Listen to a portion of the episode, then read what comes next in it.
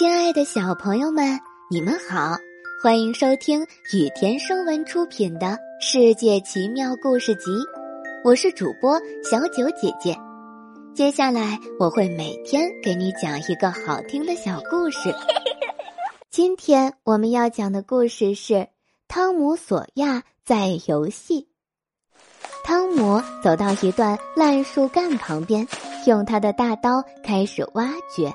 挖了一会儿，他把手按在地上，嘴里念着咒语：“没有来的，快来吧！原本就在这儿的，留下来。”接着，他刨去泥土，找到埋在土里的一个小木头箱子。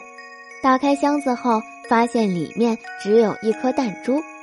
汤姆迷惑不解地挠着头说：“嘿，怎么不灵了？”他听过一个据说很灵验的魔法：埋下一颗弹珠时，要是你念上几句咒语，两周后再用这个咒语去把弹珠挖出来，就会发现原来丢失的弹珠都聚到了这里。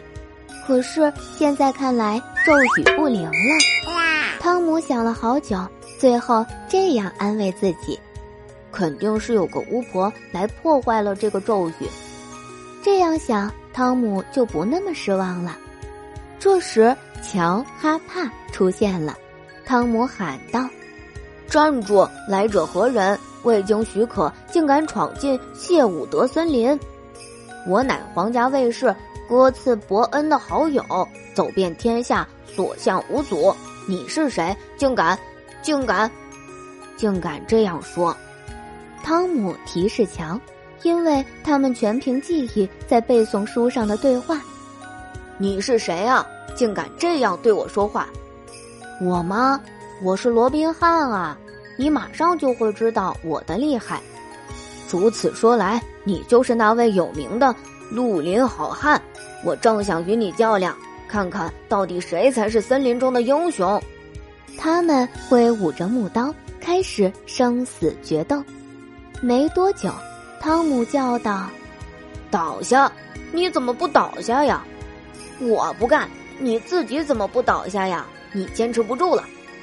书上说我不能倒下去，书上还说，接着反手一剑，他就把可怜的哥茨伯恩的至交刺死了。你应该转身，让我一刀砍中后背才对。”乔没法子，只好转过身去。挨了重重的一刀，倒在地上。玩够了的两个孩子把衣服、帽子穿戴好，勾肩搭背的走了。他们完全忘了刚才那场战争多么激烈。今天的故事到这里就结束啦，明天还有新的故事等着你们哦，小朋友们，晚安。